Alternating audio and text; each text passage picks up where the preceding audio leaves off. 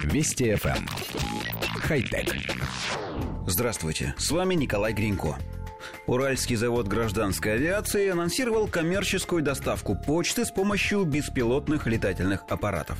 Специально разработанные дроны должны появиться в Свердловской области, где часть отправлений почты России планируется доставлять по воздуху. Беспилотники уже проходят летные испытания. Речь идет об аппаратах грузоподъемностью 20 килограммов с максимальной скоростью 150 километров в час, которые смогут проводить в воздухе до 8 часов и получат дальность полета около 1200 километров.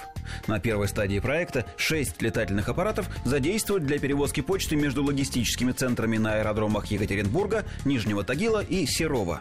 Беспилотники будут летать по графику, и одновременно в воздухе окажутся по 4 дрона, которые станут контролировать с трех станций управления. Там, где нет собственного аэродрома, разработчики намерены использовать аппараты вертикального взлета и посадки, которые будут разгружать работники Почты России. Согласно плану, полуторалетний научно-исследовательский этап проекта начнется уже в 2020 году. Первые полеты запланированы на 2022. Коллектив редакции нашей программы считает, что использовать беспилотники для доставки почты в труднодоступные районы – самое логичное решение.